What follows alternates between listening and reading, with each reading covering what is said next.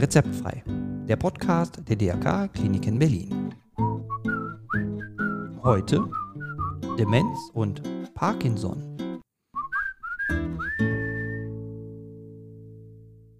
Ein fröhliches Hallo und ich freue mich, dass Sie wieder eingeschaltet haben zu Ihrem Lieblingspodcast Rezeptfrei.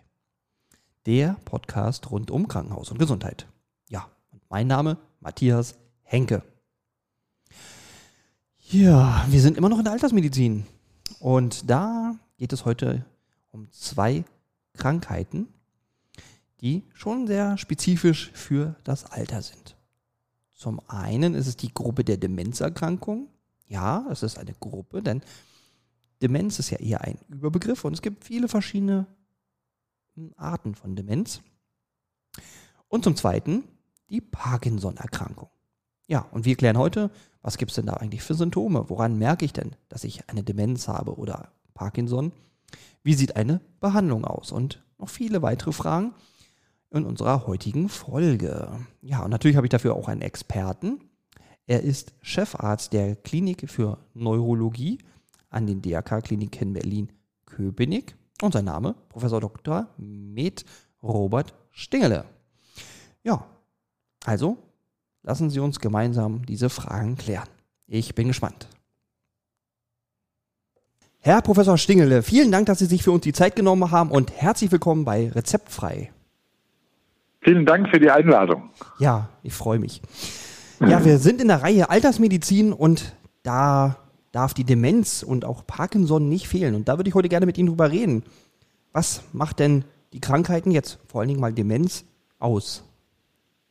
Also Demenz äh, vorneweg gesagt ist keine Krankheit, sondern ein Symptom. Mhm. Äh, ein Symptom, äh, das so definiert ist, dass, man, dass ein Mensch kognitive oder Denkfähigkeiten äh, verliert, die er zuvor gehabt hat. Mhm. Das ist ein Symptom, was vielen Krankheiten gemeinsam ist, sogenannte eine gemeinsame Endstrecke. Und die Ursache mhm. für eine Demenz mhm. kann zum Beispiel eine Alzheimer-Demenz sein. Das ist eine Erkrankung, Alzheimer-Demenz. Ah. Und die okay. hat als ein Symptom die Demenz. Es gibt ja. aber auch andere Erkrankungen, die vaskuläre Demenz, das ist eine Gefäßerkrankung die Ursache mhm. für das Symptom Demenz und so weiter. Also das kann man jetzt, mehrere Erkrankungen kann ich Ihnen jetzt nennen, ja. die zu einer Demenz führen. Sind denn Demenzerkrankungen, also oder Symptome grundsätzlich dann nur für alte Menschen oder gibt es auch Demenz bei Jüngeren? Prinzipiell kann das äh, jeden, äh, jeden treffen, aber viele von diesen Erkrankungen sind Erkrankungen des hohen Alters, zum Beispiel die Alzheimer-Demenz mhm. äh, oder die vaskuläre Demenz. Äh, das sind die beiden häufigsten. Ja. Äh, die, das sind beides Erkrankungen, die im hohen Alter viel, viel häufiger sind. Okay. Woran würde ich denn das merken? Dass, also wo, wo, wie macht sich für mich eine Demenz bemerkbar? Zum Beispiel in Form von Alzheimer. Also bei, beim Vorliegen einer Alzheimer-Demenz bemerkt man zunächst meistens eine Gedächtnisstörung. Mhm. Das sind äh, Störungen des Kurzzeitgedächtnisses, äh, sind da besonders anfällig. Mhm. Und äh, das ist am Anfang der Erkrankung, wenn die, die Gedächtnisstörung noch nicht sehr ausgeprägt ist, gar nicht so leicht zu differenzieren. Ist es jetzt die normale Vergesslichkeit, die jeder hat, wenn man ein bisschen unkonzentriert ist? Mhm. Oder ist es wirklich eine krankhafte äh, Vergesslichkeit? Das ist am Anfang gar nicht so leicht zu sagen. Ja. Und im weiteren Verlauf treten, wird dann aber die Gedächtnisstörung schlimmer und es treten weitere Symptome hinzu, die dann die degenerative Demenz, also die Alzheimer-Demenz verraten. Mhm. Weitere kortikale Symptome wie Aphasien, Störungen der sogenannten Hirnwerkzeuge, also Dinge erkennen, mhm. ähm, Dinge konstruieren können, logische Abläufe durchdenken, den Tagesablauf planen, äh, komplexe Handlungsabläufe bewältigen zu können, zum Beispiel sich anzuziehen. Ja, das ist ein komplexer Handlungsablauf. Mhm.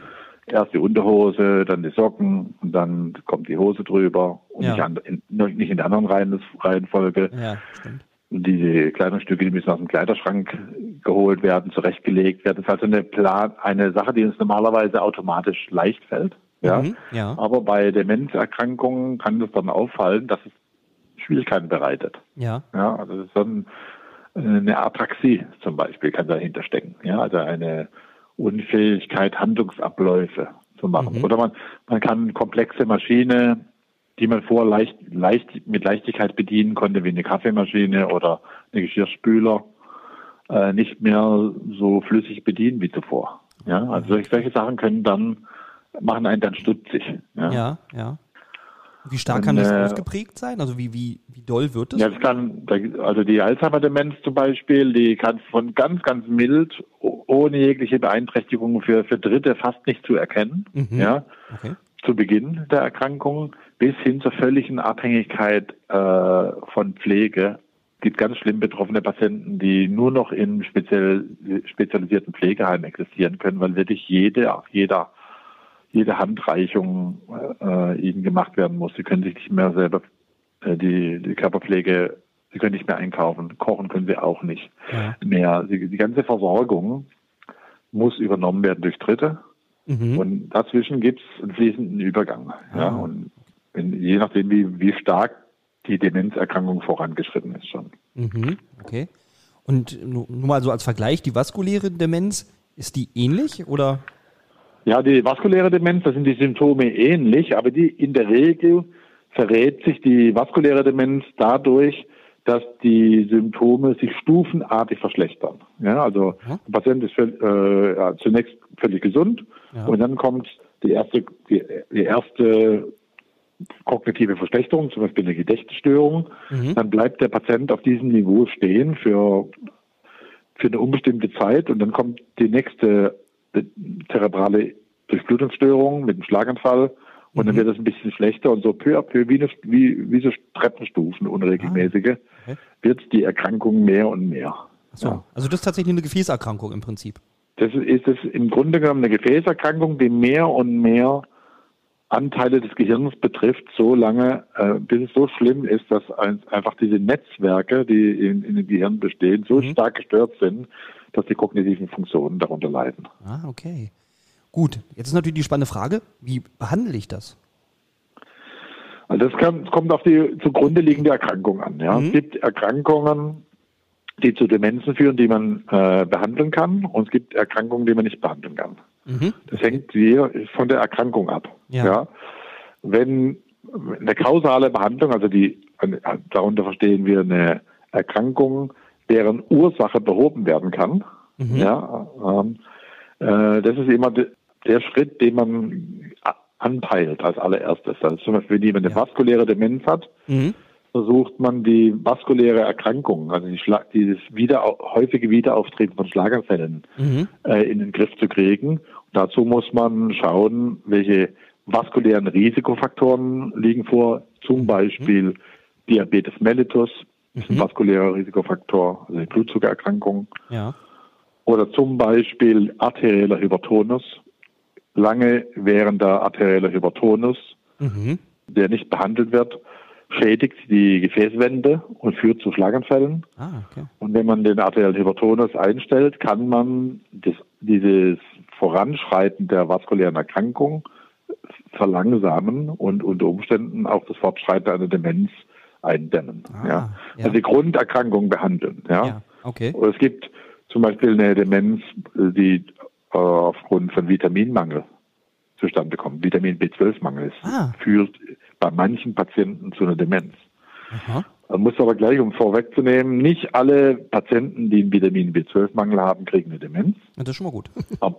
aber, aber umgekehrt wird der Schuh draus. Weil ja. Manche Leute, die Vitamin B12-Mangel haben, entwickeln eine Demenz. Und wenn man dann substituiert, diese, Vitamin, diese Vitamine substituiert, mhm. dann kann man diese Demenz auch behandeln. Okay. Ja, die geht dann weg. Ja. Aber da muss ich schon wahrscheinlich eine längere Zeit Vitamin B12-Mangel haben, oder? Also, ja, in, in, der, in der Regel sind das, sind das äh, jahrelang unerkannte äh, Mangelsituationen. Ja. Die sind aber leider sehr, sehr, sehr, leider sind die sehr selten. Ah. Ja, also so. wir, fischen vielleicht ein oder zwei im Jahr heraus, ah, okay. die das haben. Ja. Das wäre natürlich schön, ne? das ist ja leicht zu beheben im Prinzip. Ja, das ist, ist äh, eine schwerwiegende Erkrankung, mhm. ja, die man tatsächlich wegkriegt ja. ja mit, mit, einer Behandlung. Das gelingt bei, beim Alzheimer nicht zum Beispiel, den kriegt man ja. nicht weg. Aber kann ich Alzheimer auch irgendwie behandeln?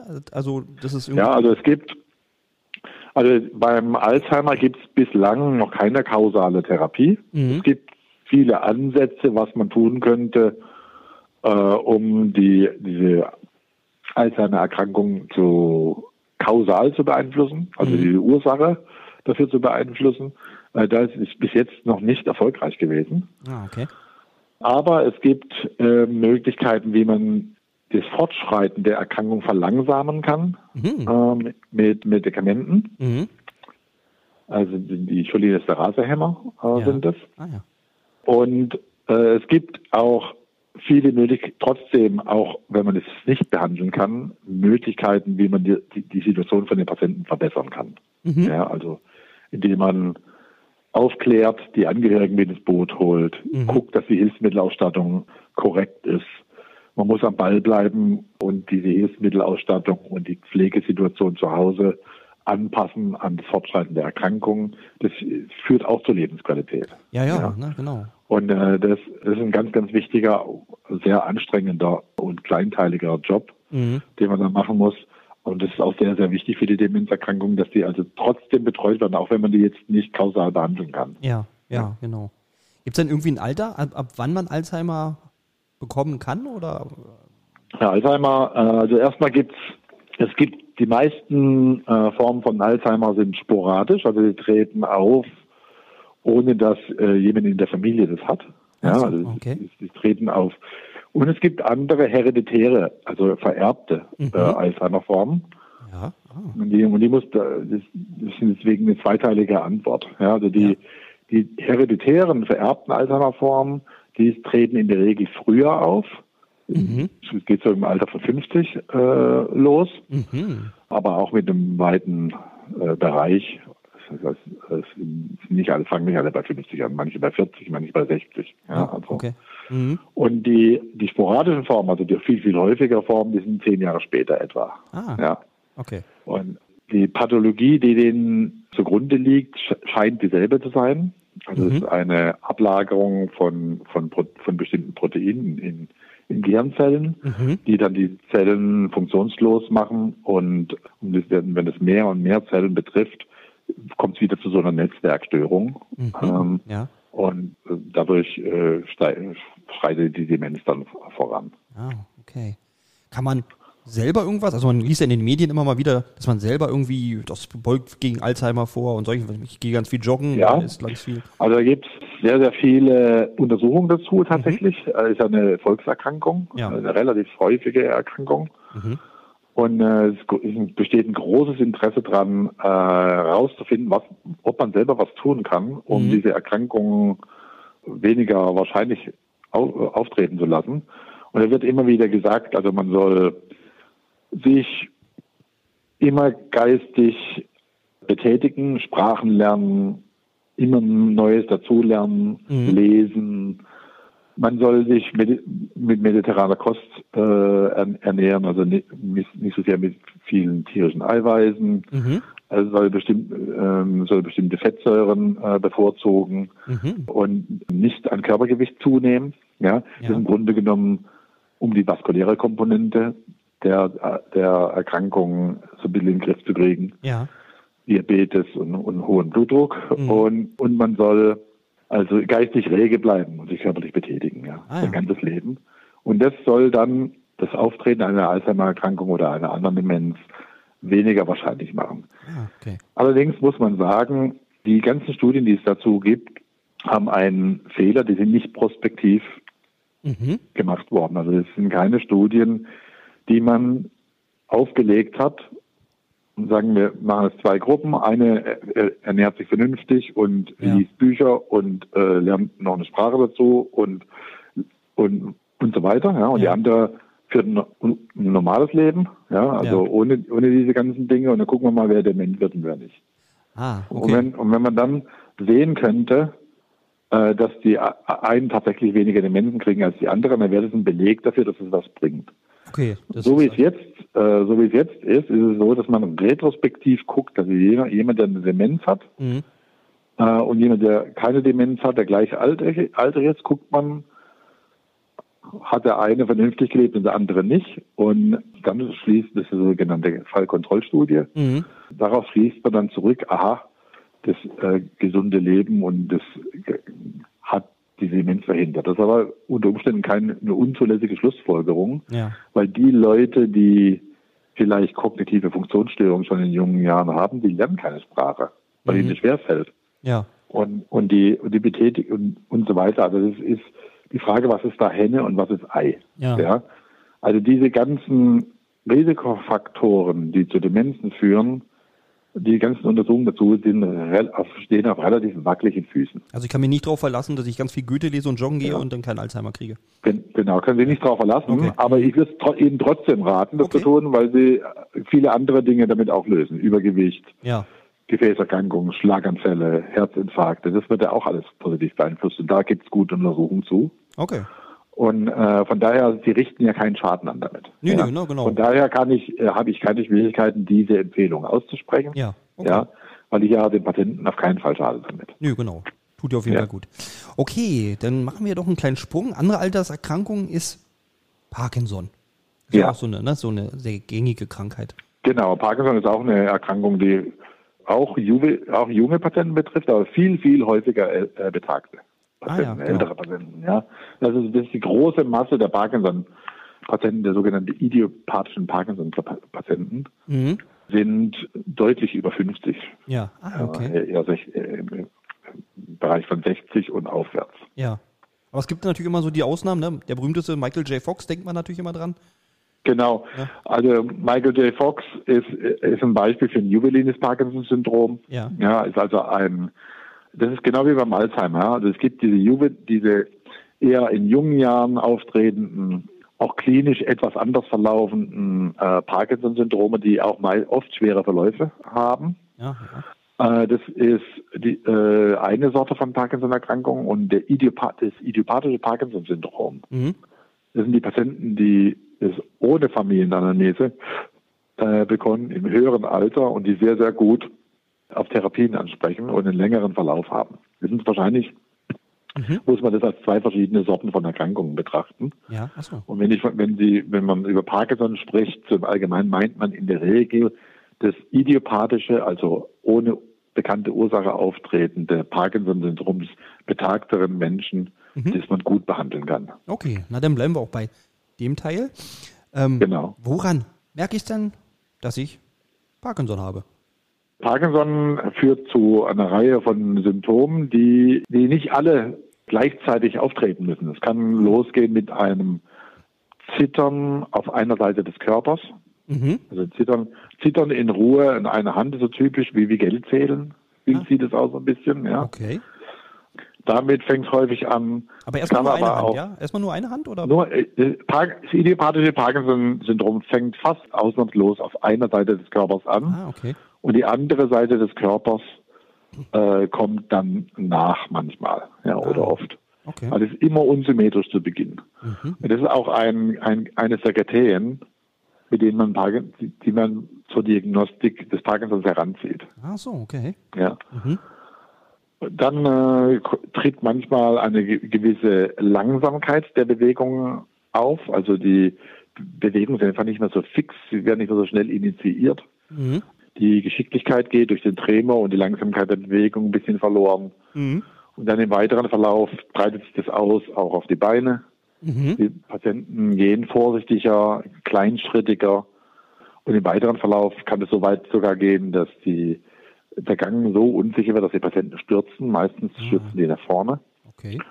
Äh, die machen dann also, wenn sie stolpern, nicht mehr rechtzeitig die, die Ausfallschritte. Ja, also wenn sie, wenn sie ja. stolpern zum Beispiel, ja. machen sie ja normalerweise einen Ausfallschritt, mit dem sie sich vor dem Sturz retten. Ja, ja? ja genau. Und da diese Patienten haben eine, diese Patienten haben eine Bradykinese, mhm. also eine Langsamkeit der Bewegung. Ja. Und der Ausfallschritt kommt, aber er kommt nicht schnell genug. Ah, ja? Ah, das ist und der kommt, der kommt erst praktisch, wenn der Sturz schon nicht mehr aufzuhalten ist. Ah, okay. Dann stürzen die Patienten, also ah.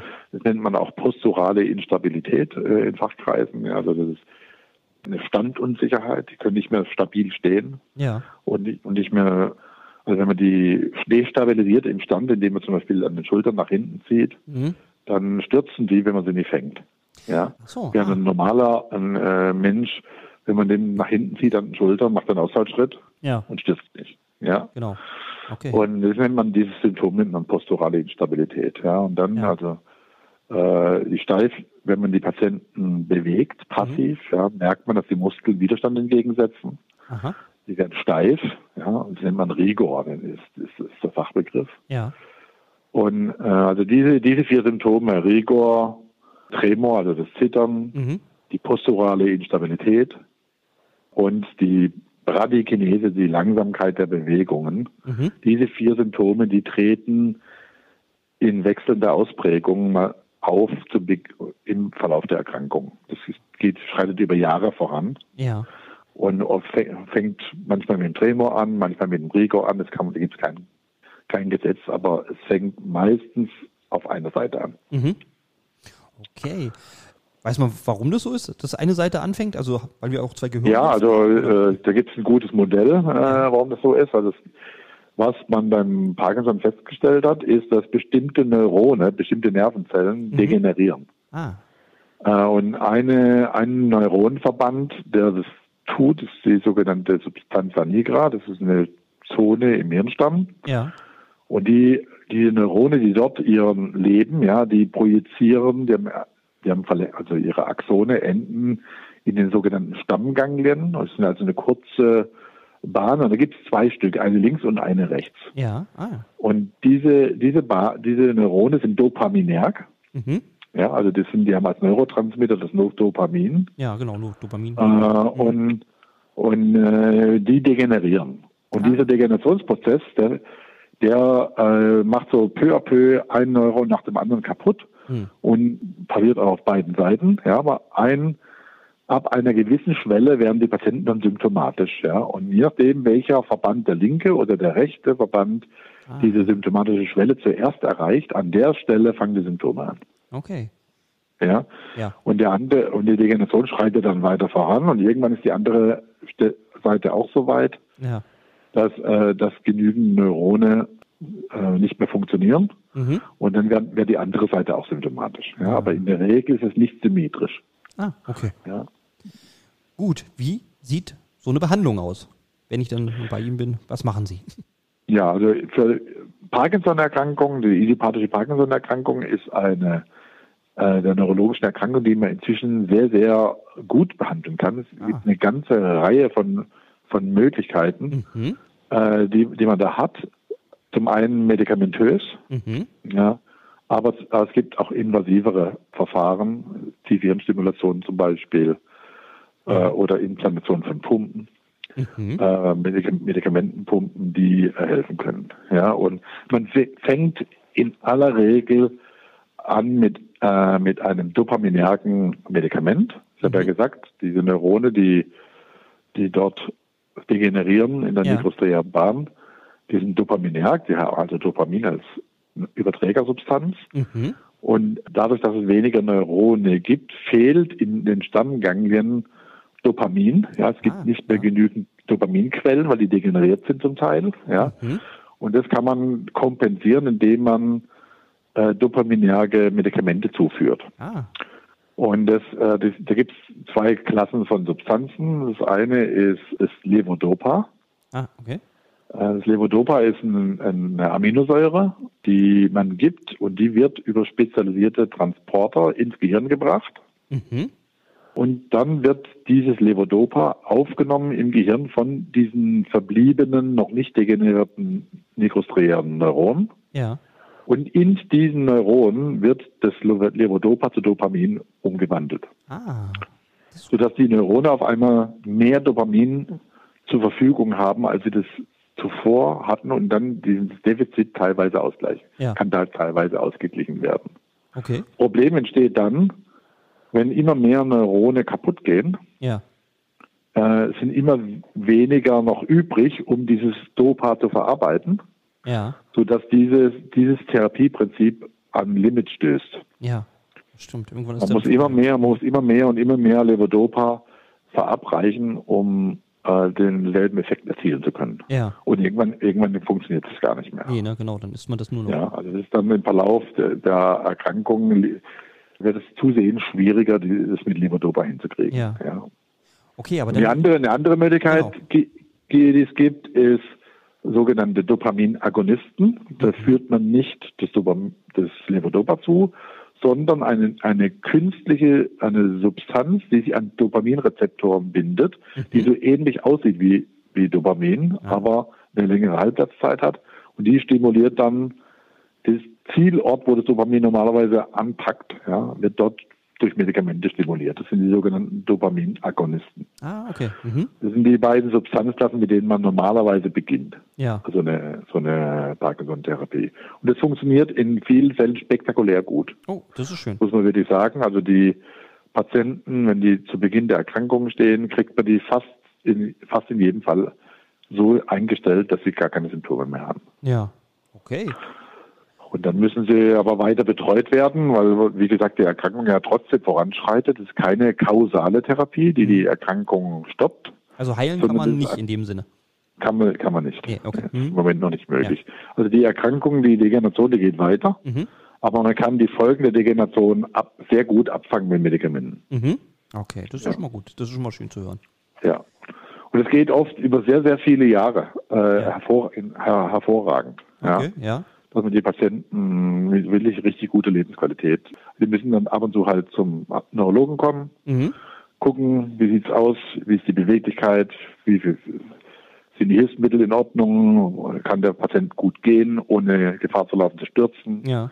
Ist das sehr steif, braucht er vielleicht mehr Medikamente Mhm. oder hat er Nebenwirkungen von den Medikamenten, dann muss man vielleicht ein bisschen vorsichtiger sein oder Ja. ein anderes Medikament hinzugeben, ja, um die Medik medikamentöse Therapie zu optimieren. Ja. Ja. Da gibt es sehr, sehr viele Möglichkeiten. Das ist auch sehr, ein sehr, sehr spezielles Geschäft, Mhm. diese Parkinson-Medikamente zu kennen und die, wie lange wirken die, was kann man tun, um deren Abbau zu verhindern und so weiter. Das ist also wirklich eine sehr, sehr spezielle Pharmakotherapie, Ja. Die, die sehr, sehr viel Erfahrung benötigt. Ja. Ja. Okay. Also es ist Ja. gut, sich einen Neurologen dann zu suchen, der auch sich mit Parkinson auskennt.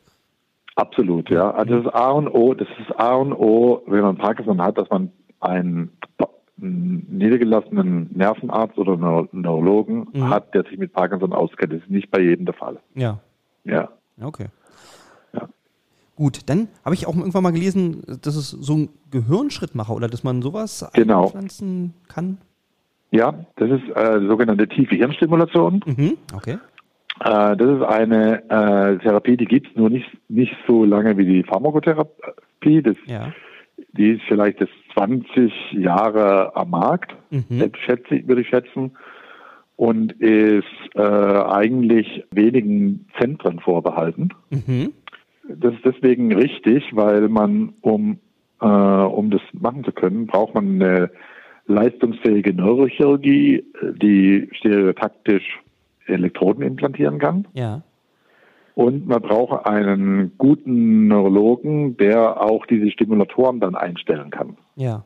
Man muss sich vorstellen, dass dort über zwei Bohrlö Bohrlöcher beim wachen Patienten Elektroden eingebracht werden in die Stammganglien, in den, in den Nucleus sub- subthalamicus Mhm. werden die implantiert, Okay.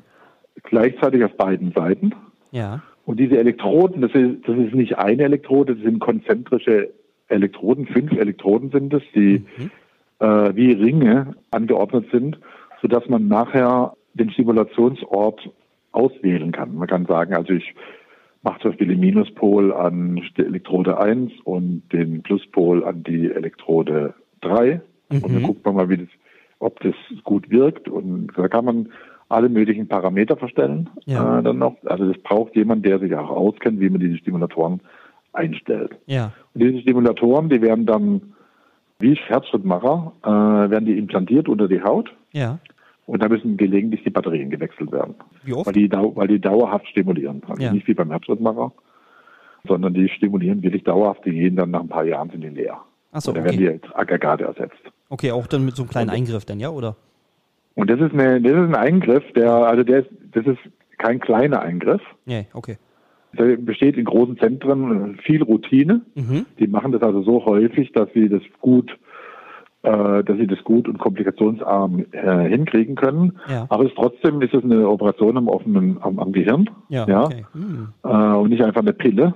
Da können Komplikationen auftreten, Wundheilungsstörungen und Blutungen. Das muss ja. ich schon überlegen. Ja. Deswegen ist das Deswegen ist das bestimmten Patienten vorbehalten, von denen man glaubt, dass sie in besonderem Maße ähm, davon profitieren. Patienten, die man mit Medikamenten, Medikamenten schwer einstellen kann, ja. von denen man aber denkt, dass sie einen guten Stimulationseffekt haben werden. Die kann man identifizieren vorher. Mhm.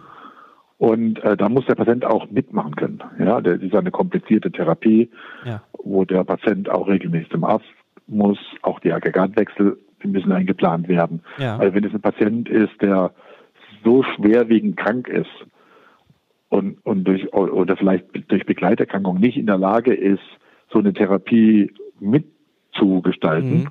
und mitzumachen äh, dabei, der ist ungeeignet. Ja.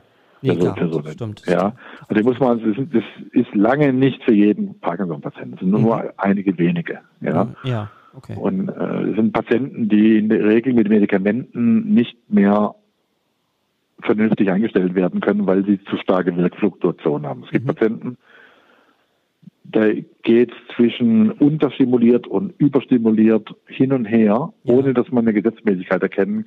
Das nennt man Wirkfluktuation. Ah. Also die, kriegt, die kriegen sie mit der, auch mit noch so einer feinen Medikamenteneinstellung nicht mehr hin. Ja. Ah, okay. Und die können häufig profitieren von einer, von einer aktiven Stimulation. Ja. Das machen wir aber hier in Köpenick nicht. Wir haben keine äh, entsprechend ausgestattete äh, Neurochirurgie. Ja. Äh, und wir haben auch nicht die Ambulanz, die wir brauchen, um diese Patienten äh, professionell weiter betreuen zu können. Da ja. gibt es spezialisierte Zentren. Hier in Berlin wäre das das Virchow ah, ja. Okay. Ja. okay. Aber medikamentöse Einstellung, das machen wir in den DRK-Kliniken. Aber medikamentöse Einstellung ist Standard. Mhm. Äh, das machen ganz viele, das sind ganz äh, Domäne der niedergelassenen Nervenärzte eigentlich, weil also ja. eine häufige ambulante Wiedervorstellung nötig. Mhm. Nur in manchen Fällen kriegen die das nicht hin, ja. eine, eine, so eine Basistherapie zu etablieren. Und dann können wir hier Service anbieten in der K-Klinik. Wir machen diese Parkinson-Komplex-Therapie. Die werden, nehmen die auf und die kriegen ein Paket mhm. von Physiotherapie, Medikamenteneinstellungen, Ergotherapie, Ernährungsberatung. Ah. Ernährung spielt auch eine wichtige Rolle äh, bei ja. der Parkinson-Pharmakotherapie. Das ist so ein, so ein Gesamtpaket, mhm. was sich auch häufig über zwei, drei Wochen hinstreckt und tatsächlich haben wir es da schon geschafft, Leute, die absolut hilfsbedürftig waren und die, wo die kurz vor dem Pflegeheim standen, ja. wieder so weit hinzukriegen, dass sie selbstständig mobil zu Hause leben konnten. Ach, ja, also da kann man sehr viel, schön, ja. kann man sehr viel erreichen. Das ist aber ein sehr kleinteiliges und mühe, mühevolles Geschäft, ja. wo der Patient halt auch mitmachen muss. Ja. Muss, muss man sagen, ja. Also der Wille des Patienten ist auch irgendwie ziemlich wichtig. Dabei. Das ist absolut wichtig. Wenn ja, der Patient keine, keine Lust darauf hat, sich jetzt dieser Prozedur zu unterwerfen, sage ich jetzt mal, ja. ja. Ist, Dann wird's auch dieses Rumprobieren an den Parkinson-Medikamenten, um zu gucken, welche Effekte das hat, ja. ist natürlich auch mit Verschlechterungen geht es manchmal einher, ja. wenn, man, wenn man den falschen Pfad wählt. Mhm. Ja, und äh, das kann natürlich die Geduld von so einem Patienten ganz schön strapazieren. Ja, ja, aber, aber das kriegt man äh, bei manchen Patienten ambulant nicht hin. Ja. ja. Okay, ja, und das wird dann gemacht und das hat ja dann auch ganz gute Erfolge, wie ich gerade gehört habe. Das ist ja schon ja, schön. Also das mhm. machen wir nicht, nicht, nicht sehr häufig, aber ja. mit häufig mit sehr großem Erfolg. Okay. Muss, muss man ehrlich sagen. Jetzt muss ich kurz einhaken. Sie hatten ja gesagt, Ernährung spielt da auch eine Rolle. Was kann ich denn oder was muss ich denn beachten bei einer Ernährung? Kann ich auch ja. selber drauf achten? Also das Allerwichtigste, was häufig äh, von den Patienten nicht richtig gemacht wird, ist, dass sie die Parkinson-Medikamente zusammen mit ihren Mahlzeiten nehmen. Ah, das darf man nicht. Ja. Sollte man nicht. Und ich habe ja vorhin gesagt, diese, dieses Levodopa, das ist eine Aminosäure. Ja. Ja, also Aminosäuren sind ja Bestandteile von, von Protein oder Eiweißen. Ja. ja. ja im, im äh, Zwölffingerdarm werden die verdaut und dann im Zwölffingerdarm werden die aufgenommen ja. über, über, den Darm, über den Darm, über spezialisierte Transportmoleküle äh, in der Darmwand. Ja. Und diese Aminosäuren, die konkurrieren um, um die Transporter. Also wenn Sie jetzt Ihre, Ihre Levodopa-Tablette ja. nehmen und dazu noch ein schönes Steak ja. und ein Quark, ja, ja, da sind so viele Aminosäuren in Ihrem Darm drin, dass das Levodopa keine Chance hat, resorbiert zu werden. Also wenn Sie von der Levodopa-Tablette nehmen, Ja. während des Essens kommt davon vielleicht 10 Prozent des Medikaments an. Äh, wenn Sie es vor dem Essen nehmen, eine halbe Stunde, kommt alles an. Okay. Ja? Deswegen ist es ganz wichtig, in welchem Verhältnis zum Essen. Sie müssen, es, Sie müssen das Levodopa resorbieren, bevor Sie was essen. Ja. Ja, okay, klar. Und das wissen viele Leute nicht und wundern Nee. sich dann, dass das Zeug nicht wirkt. Ja. Ja, weil es einfach wieder raus, raus äh, ausgeschieden wird, Ja. Medikament. Ja, klar, da geht nicht einfach in- verloren, ja. Ja. Mhm. Okay, gibt's, da kommt natürlich jetzt noch die Frage, kann man irgendwas tun, um Parkinson vorzubeugen? Also auch da mein Lebensstil, wie auch bei Alzheimer schon die Frage. Also da gibt es solche, wie, wie vorhin bei den Demenzerkrankungen, so eindeutige Maßregelungen gibt es da nicht. Ja? Mhm. Nee, okay. Mhm. Also das kann man, äh, da kann ich Ihnen keine seriöse An- Antwort drauf geben. Nee, also hilft nicht, jeden Tag. Löwenzahn zu essen oder sowas. Ja, Nee. ist bekannt. Ja, also jedenfalls habe ich einen guten Einblick, ähm, was Demenz ist, was Parkinson ist und ja, was man da so machen kann. Aber dass es auch Hoffnung macht, dass es viele Möglichkeiten gibt, die Krankheiten ja zumindest so weit zu verbessern, dass man ein paar Jahre Ja, noch mehr also- gute Qualität geben kann. Absolut, ja. Also bei, bei, bei Parkinson hat man, hat man durch eine vernünftige Pharmakotherapie kriegt man zehn gute Jahre geschenkt. Kann man, das kann man, also das kann man pauschal mal so sagen. Ja. Manchmal mehr, manchmal weniger. Das ist ja? natürlich schon enorm gut. Und beim und bei der Alzheimer-Erkrankung hängt davon ab, welche das ist. Ja, Mhm. Ja. manche kriegt man weg, Ja. ja, und manche, bei manchen ist es ein ganz düsteres Kapitel. Ja. Da ist es, äh, die, da ist, ist die der therapeutische Optimismus nicht so hoch. Da hängt es ein bisschen davon Ja. ab, welche Erkrankung das ist. Okay. Aber trotzdem ist es wichtig, sich darum zu kümmern. Vielleicht hat Ja. man ja eine von diesen Erkrankungen, die man behandeln kann. Genau. Ja, das wäre sehr tragisch, wenn man denkt, das ist ein Alzheimer, kann man eh nicht behandeln, aber in Wirklichkeit ist es eine Schilddrüsenerkrankung, ja, Ah, okay. die man, die man sehr gut behandeln kann. Ja. Ja, Ah, okay. Ah, ja. und äh, ja, und das, und das muss man eben rauskriegen. Ja? Ist es eine von denen? Ja. Und auch die anderen Erkrank Den äh, Demenzerkrankungen, die man nicht behandeln kann, auch da kann man helfen, wenn Mhm. auch nicht kausal. Ja. Okay. Durch sozialmedizinische Be- Bemühungen. Also auf jeden Fall, wenn man den Verdacht hat, einen Neurologen aufsuchen. Auf jeden Fall. Ja. Mindestens, mindestens einmal. Mhm. Und zusammen mit den Angehörigen. Das ist ganz wichtig, weil der Neurologe will von den Angehörigen wissen, wie, wie Dritte das sehen Ja. alles. Wie der Vergesslichkeit und die, viele Demenzpatienten sind sich ja gar nicht so richtig drüber im Klaren, was, was, ges, was gespielt wird, ja, weil die es nicht richtig bewerten. Ja. Ja. Ah, okay, Die klar. haben sich ja langsam dran gewöhnt an, die, an, an ihre Erkrankung, ja, aber Externe sehen das ganz anders oft noch. Okay. Ja, das ist ganz, ganz wichtig, dass man mit Angehörigen da. Ja, guter Hinweis. Ja, dann Ja. bleibt mir nur noch zu sagen, vielen, vielen Dank, Professor Stingele, dass Sie sich die Zeit genommen haben. Na klar. Und ähm, ja, wie gesagt, vielen Dank und freue mich.